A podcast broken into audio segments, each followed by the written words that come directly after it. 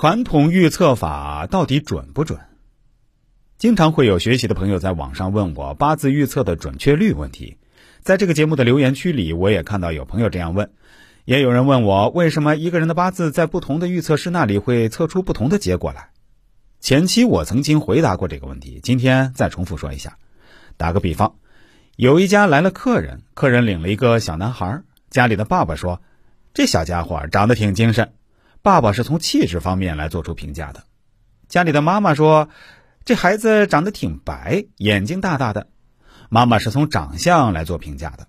家里的女孩说，他的学习成绩可好了，还是我们班的中队长呢。女孩是从男孩子的能力方面来做评价的。家里的爷爷说，这孩子骨架长得壮，将来肯定是一个高个子。爷爷是从体质方面来做评价的。家里的奶奶说，你家这孩子也是女孩吧？奶奶显然是眼神不好使，明显的看错了。其实测命也是一样，每个预测师会因为个人喜好不同、自身修养高低、看问题的角度不同，得出自己的看法。但是在大方向上，他们在面对相同问题方面，只要没有太大的出入，基本上是一位合格的预测师了。再高明的预测师也有看走眼的时候，但是如果像那老奶奶的眼神儿，那就最好不要再搞预测了。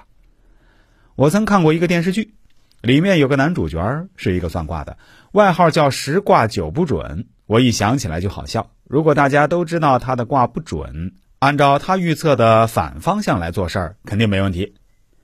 对于八字预测的准确率问题，我也有自己的看法。还是打个比方。